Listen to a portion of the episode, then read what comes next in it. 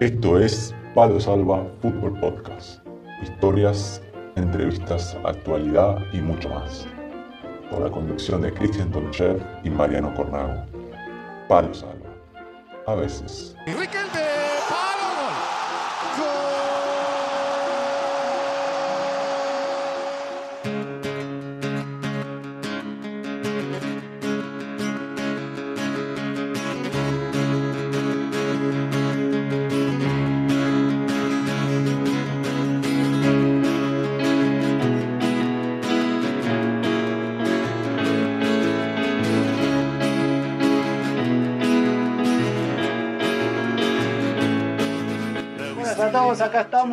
Palo Salva de nuevo, Chaquito Tonchef de nuevo, ojos pegados de nuevo, ¿cómo estás Chaquín? Ojos, ojos abiertos, Mariano. Buenas tardes, buenas tardes, buenas noches, buenos días a todas las personas, amigos, compañeros, gente que nos conoce, que desconocemos, pero que nada, que desde el corazón y desde la afinidad del fútbol como esto nos hacemos compañía. Buenas tardes, ¿todo bien, Mariano? Aquí estamos con calorcito, ya te doy ahí de musculosa. Hoy, Chaquito, vos sabés, tenemos un capítulo quien. A ver, todo lo que hemos andado alguna vez en el, fútbol modesto, y viste, el, por ahí a nivel elite, siempre hay un intermediario, un representante, viste, toda esa gente que muchas veces viste, te favorecen en contra, diría un, un filósofo contemporáneo de Nuevo Ya. Este, y bueno, eh, hoy vamos a hablar con Jaime Barceló, que él ha intentado siempre buscarse su propio club y demás a través de, mandar currículum, contactarse directamente con los clubes. Y bueno, Chaco, ¿vos alguna vez te, pudiste, usaste esa forma, te contactaste vos solos o cómo, cómo generalmente hacías vos? Eh, futbolista modesto es eh, imposible que no haya pasado por, por, por, por, esa, por esa posibilidad de buscarse la vida. Recuerdo, recuerdo, había una página, My Best Player, algo así, oh. My Best Play, donde te registrabas y bueno, a partir de ahí supuestamente te veían eh, representantes y, y, te contactaban. Bueno, creo que en alguna ocasión, en algún episodio hemos comentado la anécdota que se comunicaron y me querían llevar al John Boy, al Chelsea, que no sé qué, no sé cuánto, y eran unos tremendos atorrantes los muchachitos que se querían aprovechar, de la ilusión de las personas. Pero por supuesto que como modesto, como, como persona de este fútbol, he intentado las, las estrategias eh, eh, legítimas, porque al fin y al cabo son legítimas, honradas de, nuestras personas, en el cual nos buscamos la vida. Y a día de hoy, ya con, con un paso casi finalizando la carrera como futbolista, eh, la obligación a, seguir buscándosela eh, como entrenador o como, buscando eh, trabajo es, es algo diario, es un, día a día, un hábito no solamente nosotros, sino ya cada persona utiliza ya estos medios. Y bueno, Chaquito, lo que decís, todos hemos, viste, intentado buscar la vida, buscando la forma de contactarse con clubes y demás, pero bueno, hemos tenido la, la suerte barra, no sé, eh, decir eh, mala suerte, pero hemos compartido representantes un tiempito, un, no vamos a decir el nombre, pero yo la verdad que lo recuerdo con cariño y me, genera una sonrisa cada vez que, que lo... Y me pregunto, ¿dónde estará en este momento? Porque una característica del representante que te llamo con Cristian era que eh, no es que había mucho red en ese momento, pero no usaba no tenía dirección de correo electrónico, no tenía, se manejaba, él, él iba a los clubes con su, con su auto y ahí hacía todo. Y bueno, no sabemos en este momento qué, qué será su vida, ojalá le esté yendo bien. El, para, sí, ojalá le esté yendo bien, pero no, no, no, sí, él se lo recuerda, se lo recuerda anecdóticamente con una sonrisa, eh, está claro, porque claro, formó parte de la experiencia y desde esa experiencia uno también creció, así que no sé qué será el paradero de, este, de esta de esta persona. Del mítico. Del mítico. 100 metros no me ganan, ¿eh? y bueno, vos sabés, Chaco, el, el, el jugador que llevó al límite esta forma de. Al límite, en el, no sé, en el buen sentido, hay un jugador que hay una serie en Netflix ahora que salió, se llama, no sé si escuchaste, Carlos Enrique Raposo, él es brasilero y estuvo casi 13 años de futbolista profesional, este, desde el 86 al 90 y pico, este, y él jugó en equipos como Botafogo, Flamengo, jugó en Puebla de México, jugó. Este, él, la característica de este personaje era que él era amigo de futbolistas famosos, Romario, El Mundo, no sé qué, y él firmaba por los equipos, pero una vez que firmaba siempre se hacía pasar por lesionado, entonces nunca llegó a jugar ni siquiera un minuto. Fue profesional por no sé si 13 años y nunca jugó, ah, llegó a jugar un minuto. Es Carlos Enrique el Kaiser Raposo, es un jugador, jugador brasileño y dice que hay un, hay un documental en Netflix que, donde él mismo cuenta esa historia y, y dice que hubo un momento que estuvo a punto de llegar a jugar y lo habían dado en el equipo titular y cuando entró, antes de empezar el partido, se fue a pelear con la hinchada, se subió al alambrado, se peleó con, con la hinchada a propósito, lo expulsaron y así se salvó de jugar. Pero él se la pasó, dice, se la pasaba haciendo seleccionado para no jugar porque obviamente sus condiciones eran, eran, no eran muy buenas y en ese momento no era que había tanta información como ahora que podés ver. Así que se la pasó de futbolista profesional sin jugar un minuto. O sea que hizo una carrera de 13 años siendo amigo de los más influyentes del fútbol brasilero y no jugó nunca y obviamente, pero siempre digo, qué generoso el fútbol, ¿no? Pero ¿sabes lo que dice él? Hay una frase que él dice, dice, y bueno, directivo y demás, tantas veces engañaron a los futbolistas que yo vengo a vengarme, dice. Así que bueno, por un lado, viste, a veces que le robo la viste. Qué bravo, muy bien, muy bravo. la verdad que lo, vamos, lo vamos a intentar eh, ver y, y, conocer la, historia de, este futbolista. Sí, y bueno, Chaquín, también hubo un jugador africano que llegó a jugar eh, unos partidos en la Premier League, también va en, también en los 80 creo que era, que creo que se llamaba Ali Díaz, y que también era en su momento, él, él decía que era primo de George Weah, ¿te, acordás que jugaba en el Milán? sí, sí, el liberiano. Claro, como en ese momento no, había mucha forma de saber o registrar si lo que ponían era realidad o no, llegó a jugar en el Southampton por dos, creo que dos partidos, hasta que se dieron cuenta que era medio madre. Qué bárbaro. Y también yo tengo conocido, Chaquito, que no voy a dar nombre obviamente, pero vos sabés que, viste, a veces te armás tu video ahí para, para mandar a los clubes, qué sé yo, y una vez me pongo el video de esta persona que yo la conozco. Y, ah, sí. Y digo, che. ¿Comparte nacionalidad? Comparte nacionalidad. Y lo veo y goles en el Monumental y digo, con la camiseta de River, digo, hijo de puta, pues si, si estamos jugando al mismo nivel. ¿Cuándo fichaste? Así, hace cuenta que había puesto un video de Messi con su nombre, ¿viste? No. Y sí, y bueno, ¿viste? A veces que la gente apura las opciones a. así que vi, un par de casos de eso que ponían imágenes de otros jugadores este, y le cambiaban el nombre, che. Che, Mariano, una pregunta. Ahora bien, eh, tomando, tomando posición de que vos lo desconoces a este futbolista. Puntaje del vídeo, del 1 al 5. ¿Qué puntaje? Y vos imaginate, hacer el vídeo, está jugando, está jugando con River, metió un gol en un monumental y si, y si la lográs, lográ que no se den cuenta, tenés club seguro, Qué, qué, cosa, ¿eh? qué cosa tiene, tiene este mundo, pero bueno, ahora cuando hablemos con Jaime, bueno, él nos va a contar eh, eh, cómo él lo hace, pero bueno, que ya que estamos, estos casos particulares. Mencionarlo. Que, da risa, ¿viste? Eh, y bueno, en el fútbol modesto hay veces que hay que rebuscarse como se puede, Chaqui. el fútbol modesto tiene estas cosas lindas que te hacen reír, así que. Sí, sí. Así que nada. disfrutamos. Bueno, vamos ahí a Buenos Aires a hablar con, con Jaime. Vamos, Mariano. Esto es, es Palo Salva, Palo Salva.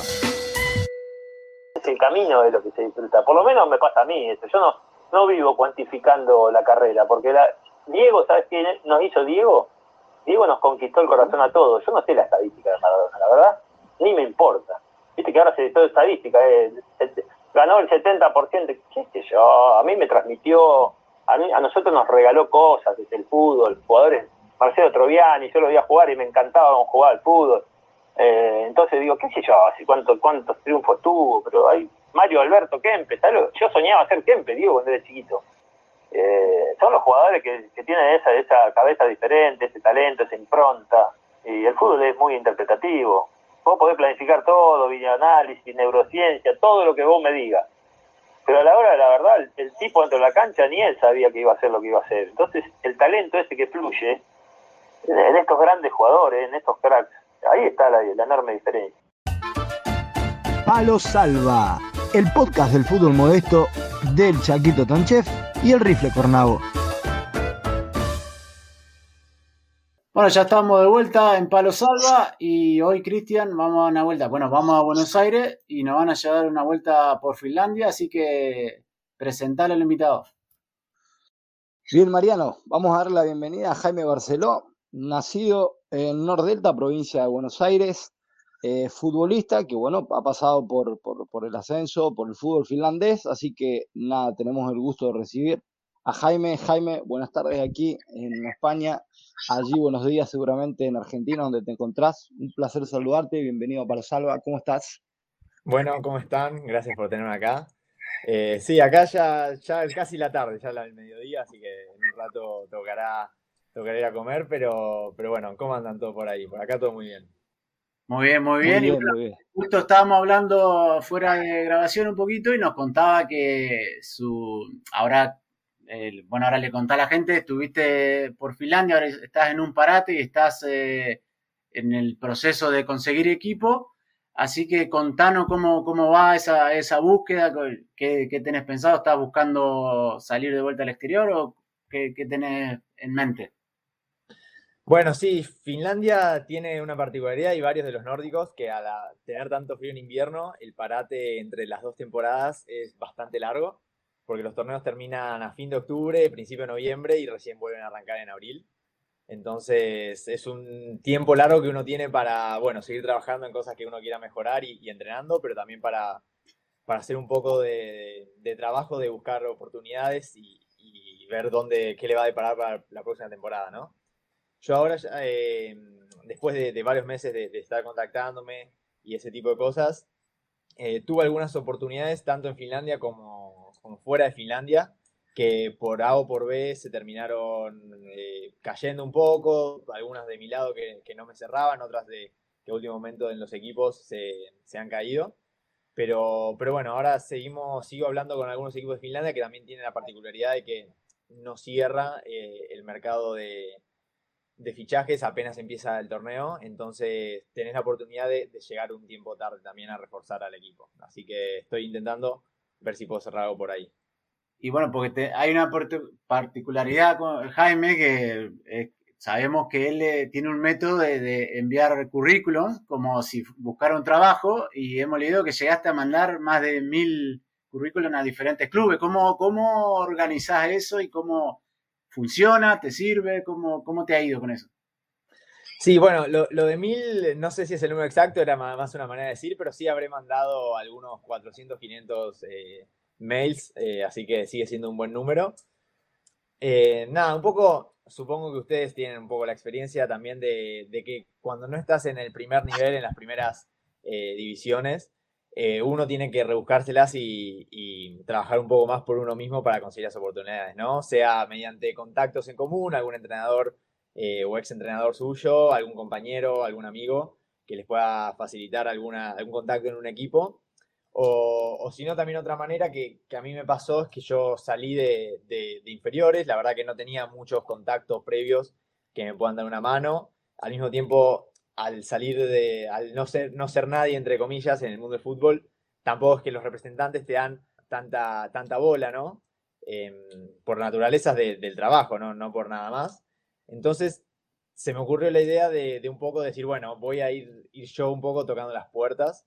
Y, nada, me armé mi video de highlights, de jugadas destacadas. Eh, también un pequeño, en ese momento un pequeño CV, ahora un poquitito más amplio, de mi experiencia, mi experiencia que había tenido en equipos previos, algunas estadísticas y ese tipo de cosas. y empecé a buscar contactos eh, en internet, un poco rebuscándomelas un poco, em, para enviárselo a los mails. Y, después mandaba un montón de, mails y a ver qué respondían. Eh, son anécdotas que, creo que todo futbolista del fútbol modesto ha, ha, hecho cosas iguales, similares, parecidas, y que, claro, la gente que obviamente no, no conoce el fútbol modesto, eh, desconoce realmente, eh, no lo sabe. Y nada, Jaime es, eh, es un, claro ejemplo de, lo que es el, fútbol modesto y nada, todo, todo lo, bueno que, con eso lleva al sobresalir adelante. Jaime, preguntarte por una cosita, Chaco, sobre el, currículum, viste que como cualquier currículum de trabajo muchas veces se le infla un poquito, viste, muchas veces claro. uno tiene trabajo y habla cinco idiomas, en realidad habla uno y sabe dos o tres palabras, y todo alguna vez, algún, algún IVA le hemos puesto. ¿Se le pone, eh, eh, Jaime, o no? Viste que uno en el currículum de trabajo muchas veces incluso pone una descripción de cuáles son tus objetivos y, cosas un poco más eh, así. Yo la verdad que lo que encontré que funciona es que en el mundo del fútbol lo que están viendo son pocas cosas, entonces no, no le agrego tantas cosas como tiene el currículum de, de trabajo, sino que simplemente una pequeña biografía donde digo, mi nacionalidad, altura, edad, etcétera, ese tipo de cosas. Em, después, las experiencias que, he tenido de, de, bueno, los equipos y algunas estadísticas. Sí es verdad que tal vez en las estadísticas eh, uno, no, no que las, las, miente, pero sí pone la que mejor le sirve, ¿no? Em, por ejemplo, en Finlandia el primer año, porque todavía estaba más o menos el COVID, eh, jugamos relativamente pocos partidos, creo que fueron 14 partidos, eh, o 15 partidos, y en vez de poner que yo había jugado como el 80% de los partidos, no sé si eran 12, y en vez de poner que jugué 12 partidos, que parece poco, eh, uno pone jugué el 80% de los partidos, que sigue siendo verdad, ¿no? Pero, pero bueno, más que eso, no, es, más simple que, uno de trabajo, sino que pones las cosas así, las experiencias, algunas estadísticas, y, bueno, el link al video highlight también no puede faltar y le, y le, por ejemplo, buscar algún dato del, del, club o de la ciudad para como incluírselo como diciendo, ah, mira, está, está atento de lo que pasa en el club o algo que pueda, ¿me entendés? Pueda llamar la atención de ellos para que, para que, para que contesten o eh, pones tus datos, tu información y ya está. Eso por ahí se lo agrego en el, en el cuerpo del mail que les mando con el, con el CV. El CV es el mismo para todos y no tardaría eh, años en, en mandar. Eh, pensá que no te responde la mayoría. O sea, si vos estás mandando una liga que acorde a tu nivel, obviamente que depende de eso. si estás mandando una liga acorde a tu nivel, eh, donde por ahí te responde, no sé, 5 de 20 equipos, eh, porque obviamente no todos te necesitan arquero. Pero, pero tampoco puedes, tenés que mandar muchos, tampoco puedes estar haciendo tan personalizado. Y cuando escribimos la carta, todo hemos hecho, me incluyo un copia y pega y le vamos cambiando, viste, el, el, nombre del equipo. Tampoco sí, sí, Obvio, es, el copy-paste, lo que cambio es el nombre de querido, bueno, del querido y el nombre de la persona. Y después pongo en una parte que digo, me encantaría tener la oportunidad de mostrar, eh, de mi, mi, talento y mi, mi, profesionalismo en y el nombre del equipo. Entonces. Alguna vez, no sé si te pasó, alguna vez me pasó que me olvidé de cambiarle, ¿viste? Y sí, bueno, mandaba un equipo, por decirte, no sé, a a Boca y, seguía con el, con el encabezado de River, ¿me entendés? Pero bueno, ¿qué va a hacer? No así lo que sí, lo que yo hice que después de un error, yo tenía en la parte esta que digo que ponía el nombre del equipo, lo tenía entre paréntesis, me I would love, me encantaría eh, formar parte de, entre paréntesis, nombre del equipo. Lo que hice en vez de eso fue sacar eso y ponerle your team, eh, tu equipo. Entonces, para evitar, para si evitar... Me de cambiar el nombre, pasaba. Me pregunto, el tema, bueno, currículum vitae eh, es casi una necesidad, pero hace, ahora mismo se utiliza mucho, además del currículum, de vídeos, eh, las cartas, ¿no? Los, los, cover letters. ¿Surten efecto esas cartas o no surten efecto? ¿Qué creen eh, ustedes? No, la verdad que no sé qué, qué cartas me estás hablando. Es como la presentación. Es como la presentación. Hoy en día, además de tu currículum, hoy en día también porque obviamente uno eh, ahora también está cambiando de rol, de, rol eh, y, está buscando obviamente abrirse camino como entrenador también y claro, ahora me toca enviar carta, currículum, experiencia y ahora además de currículum te piden eh, cover letter, o sea, una carta. Y digo, la madre que los parió tanto, tenía que escribir. Si yo lo único que quiero, y voy a ir a trabajar y a saber, a, intentar de expresar lo que uno entiende del fútbol, nada más. Por eso les pregunto, ¿viste? No, yo la verdad que en mi experiencia lo que más sirve, o sea, lo que es esencial es el video, este es un buen video. Todo lo, demás suma un poco, pero lo más importante es el video, eh, porque al final es lo que ven y van a decir, bueno, me gusta, no me gusta, eh, y ese tipo de cosas. ¿Y cuánto te contesta? Ah, más o menos, dijiste que mandaste sobre 400, ¿cuál es el, promedio o cuántos te contestaron? Sí.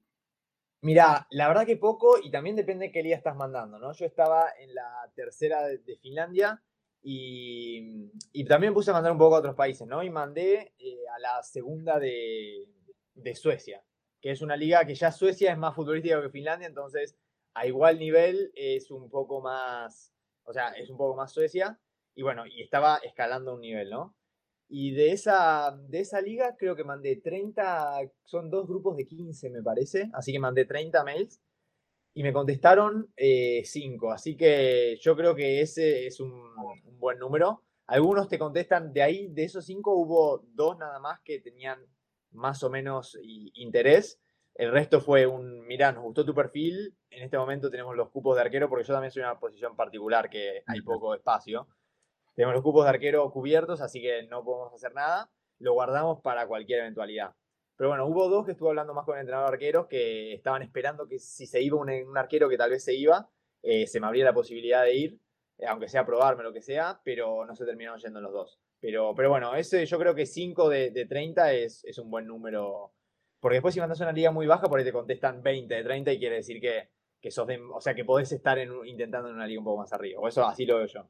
¿Y tu experiencia con el equipo que arreglaste en Finlandia, cómo fue? ¿Ellos te contestaron? ¿Cómo fue el, digamos, el proceso ese? ¿Cómo se dio? Justo este es curioso porque no fue, fueron ellos los que me contactaron, a mí primera vez.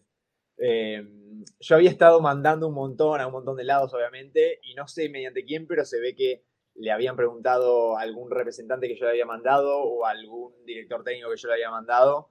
Le preguntaron, viste, justo hablar, no sé, le necesito un arquero y le dijeron, mira, tengo este, les pasaron el contacto a alguien que yo había hablado y ellos me contactaron a mí.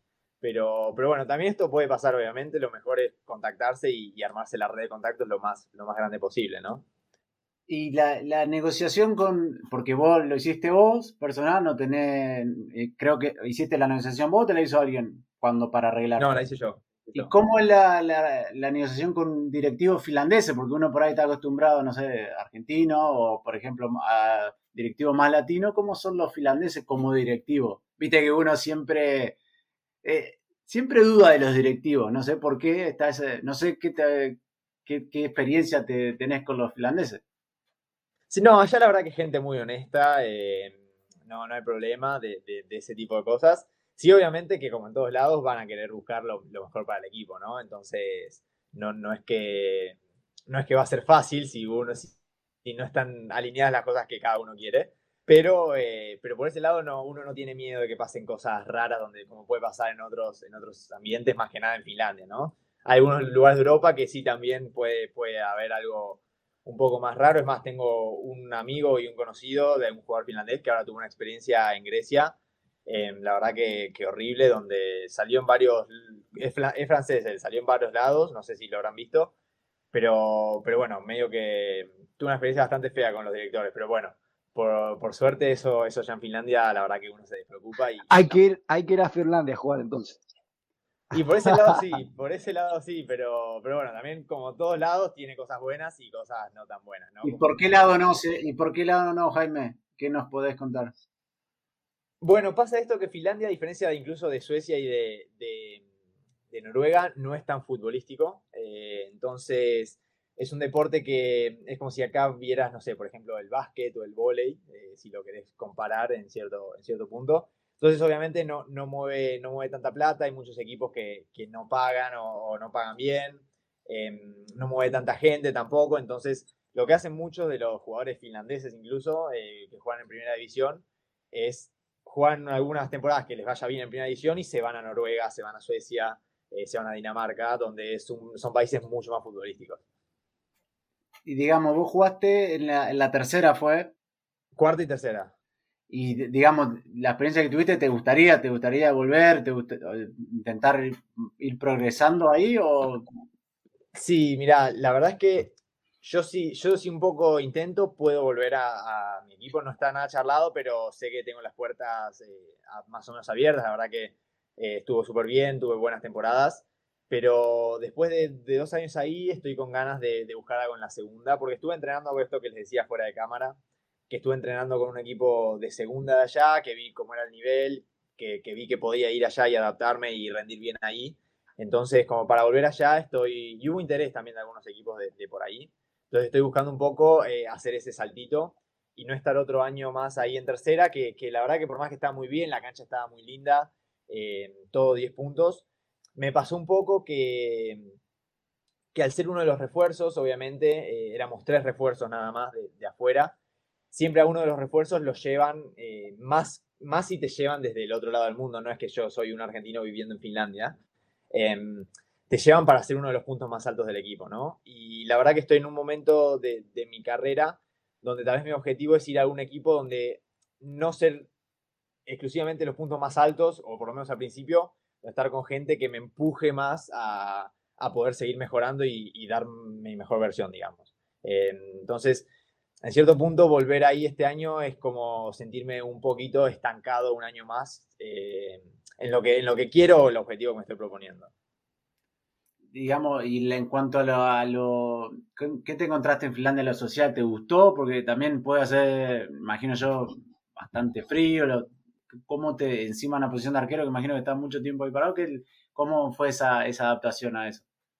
Bueno, no, primero que nada es que los finlandeses son súper, súper amables y están súper dispuestos a ayudarte con lo que sea. Entonces, eh, ante cualquier eventualidad, uno sabía que, podía, podía levantar el teléfono y avisarle a alguno y te iban a ayudar, más que estás en un país tan desconocido que a veces uno lo necesitaba. Pero también tuve la suerte de que los otros extranjeros, los dos años, el primer año estaba yo, un español y un argentino, y el segundo año fueron dos españoles eh, conmigo. Entonces, nos hicimos un grupo, te imaginas, muy cerrado de, todos los hispanohablantes, eh, donde compartíamos prácticamente todo.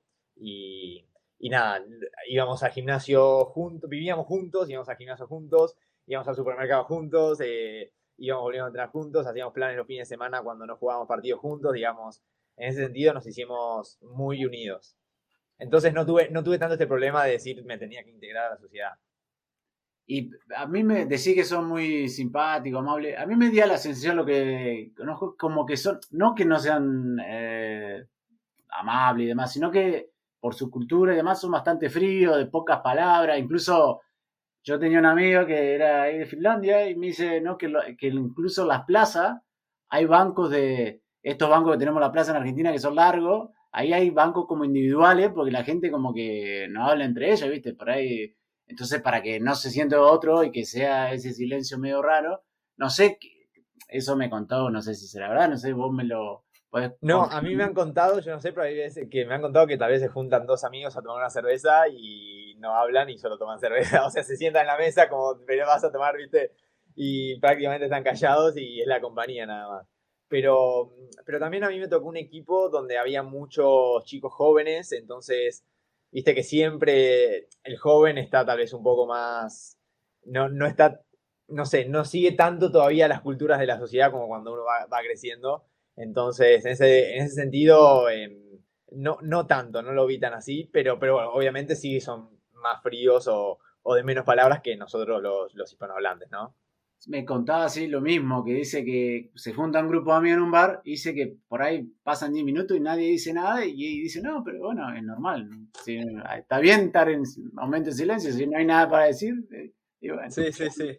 Sí, eso me han dicho, no lo, no lo experimenté de primera, de primera persona porque te imaginas que además si íbamos a, a, un bar o a juntarnos con los chicos, al estar los tres eh, españoles, eh, empezamos a hablar nosotros, entonces no le quedaba otro remedio que, también seguir, la, seguir, seguir el tema. Y bueno, eh, Jaime, nos estabas contando fuera de cámara que ahora también este, estás haciendo como, subís a TikTok, tú como estás haciendo videos y demás de rutinas y cosas de cómo es el día, día a día de un jugador de, ascenso, jugador modesto, y contar un poco cómo, cómo empezó eso, la idea y cómo, cómo está yendo. Parecido a lo que queremos mostrar nosotros, que hay otro, hay otro fútbol, hay otra forma de hacer las cosas que más allá de la, de la elite. Sí, sí, no, la verdad que eso empezó más que nada porque yo estaba un poco de tiempo allá en Finlandia y, mi novia que, trabaja en una agencia con todo el tema de, redes eh, me estaba presionando un poco diciendo tu historia le va a gustar a la gente, armate, armate un TikTok, compartilo por ahí. Eh, y bueno, y empecé, empecé un poco a compartir eh, primero más por diversión, ¿no? Para pasar el tiempo de cómo era un día de partido eh, estando allá, cómo era un día de entrenamiento, eh, una rutina de gimnasio y cosas así. La verdad que le gustó bastante a la gente, tuvo bastante repercusión. algunos videos se hicieron, se hicieron algo virales. Y, y bueno, empezó a crecer esta, esta comunidad detrás de esto, con, con además mucha, mucha gente que me, que me apoyaba o que le encantaba o que decía, viste, seguí, seguí haciendo eso, que es el sueño de muchos que no pudimos hacer, eh, me encanta verlo por vos, viste, mensajes súper lindos que también te daban ganas de, seguir haciéndolo. Y, nada, siguió creciendo, la verdad que cada vez le, di un poco más importancia porque cada vez era más gente la que, la que estaba atrás de eso apoyándome y, por suerte la gran mayoría de comentarios, siempre alguno otro que no, pero la gran mayoría de comentarios en todos los videos siempre son eh, muy buenos. Y, y, bueno, nada, y un poco empecé a, la historia y la gente me preguntaba la historia, me preguntaba cosas de cómo eran las cosas, eh, cómo era el fútbol allá, como, nada, un montón de cosas. Y ahora volví acá y seguí un poco haciendo lo mismo. Obviamente ahora no, no muestro cómo es un día de partido en Finlandia, porque no estoy en Finlandia, pero, pero sí le seguí manteniendo al tanto un poco cómo es esto de contactar equipos, cómo busco los contactos, eh, los entrenamientos que voy haciendo y ese tipo de cosas. Y, y, nada, la verdad que está entretenido y es una, parte, es una, es una forma también de, de, mostrar un poco cómo, cómo, es el fútbol fuera de lo que uno ve todo el tiempo, que es el fútbol de más alto nivel, ¿no?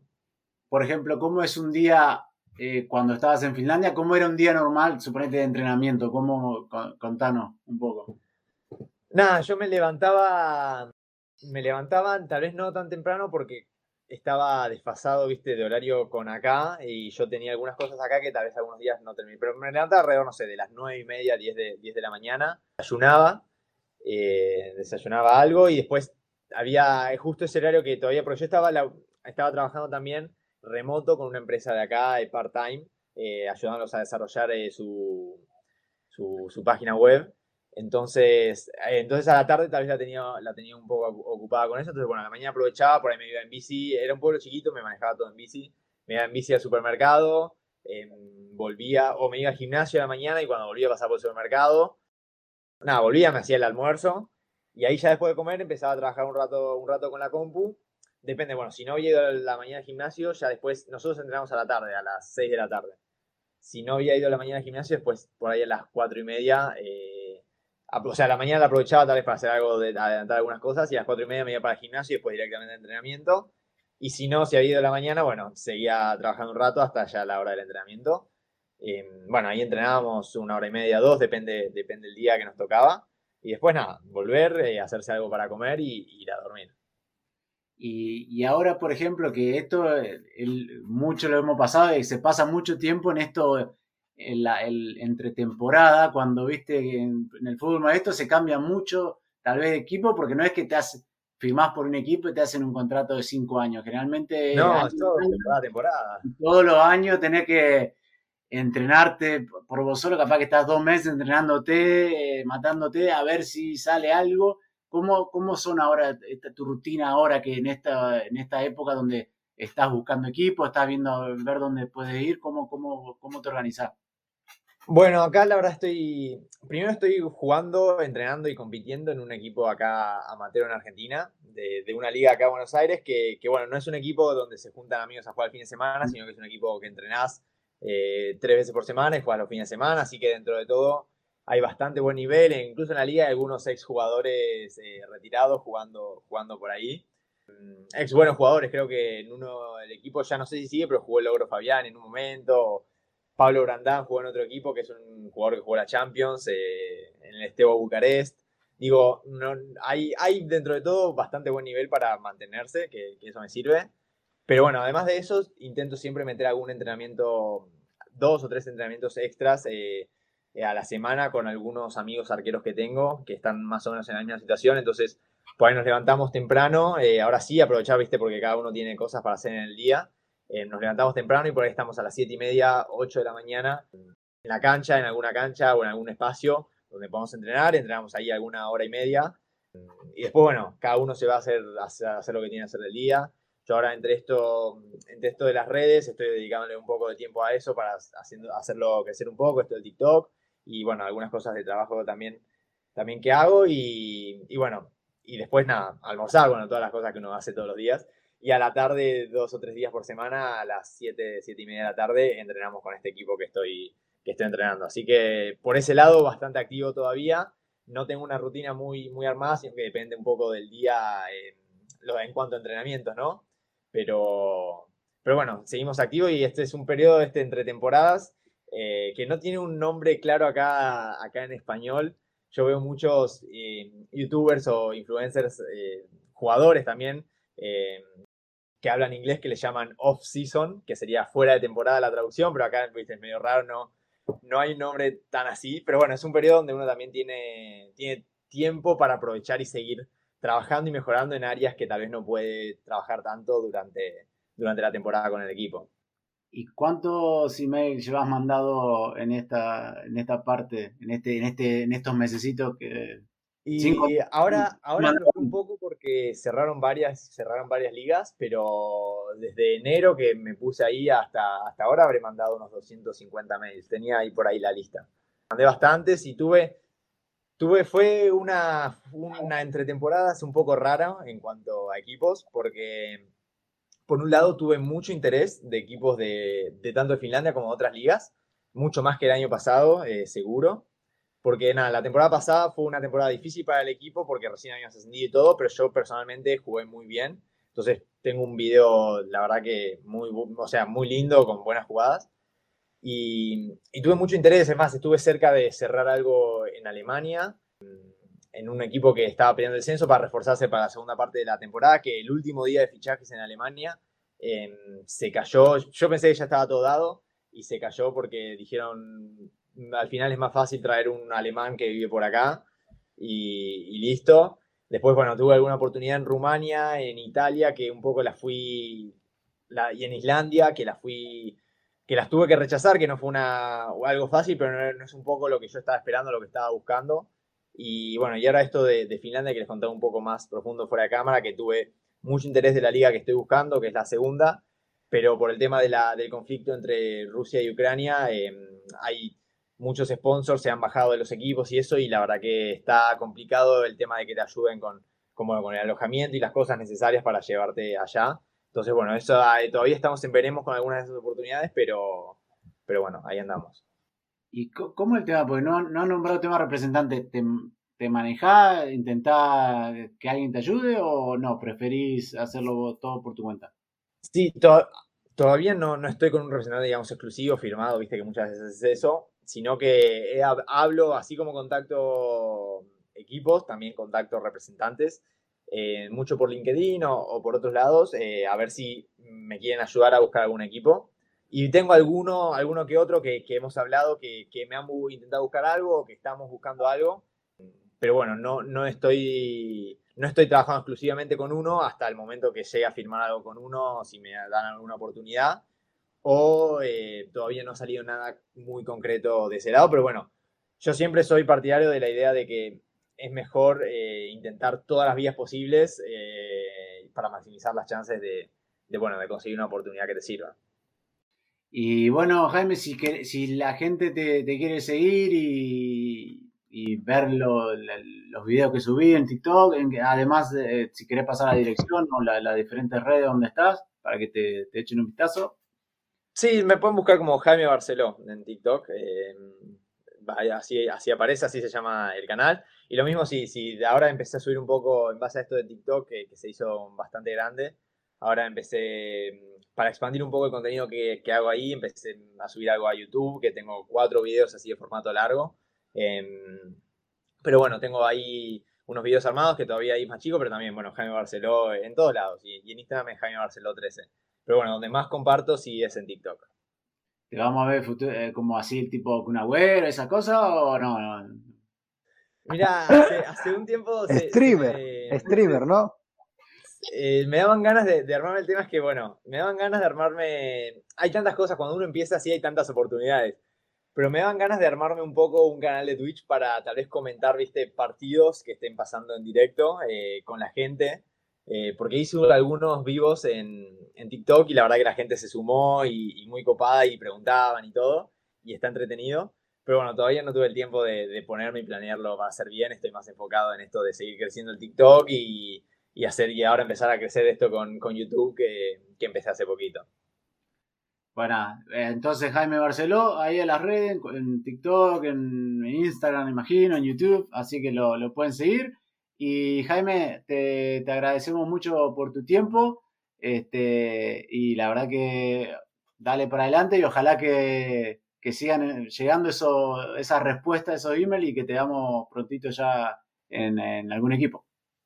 Bueno, ojalá que sí, gracias, gracias por la, por la suerte, esperemos que así sea. Y gracias por tenerme acá, la verdad que estuvo entretenido, siempre, siempre me gusta y me, entretiene un poco contar esto de cómo es, cómo es esto que están haciendo ustedes, ¿no? De contar un poco cómo es el fútbol más modesto, como lo decían, eh, para, que, para que la gente empiece a saber un poco más, porque la verdad que es algo que, me di cuenta que la mayoría de gente no, no sabe mucho cómo funciona todo esto, así que creo que, que siempre está entretenido y interesante poder expandir un poco todo lo que es este mundo.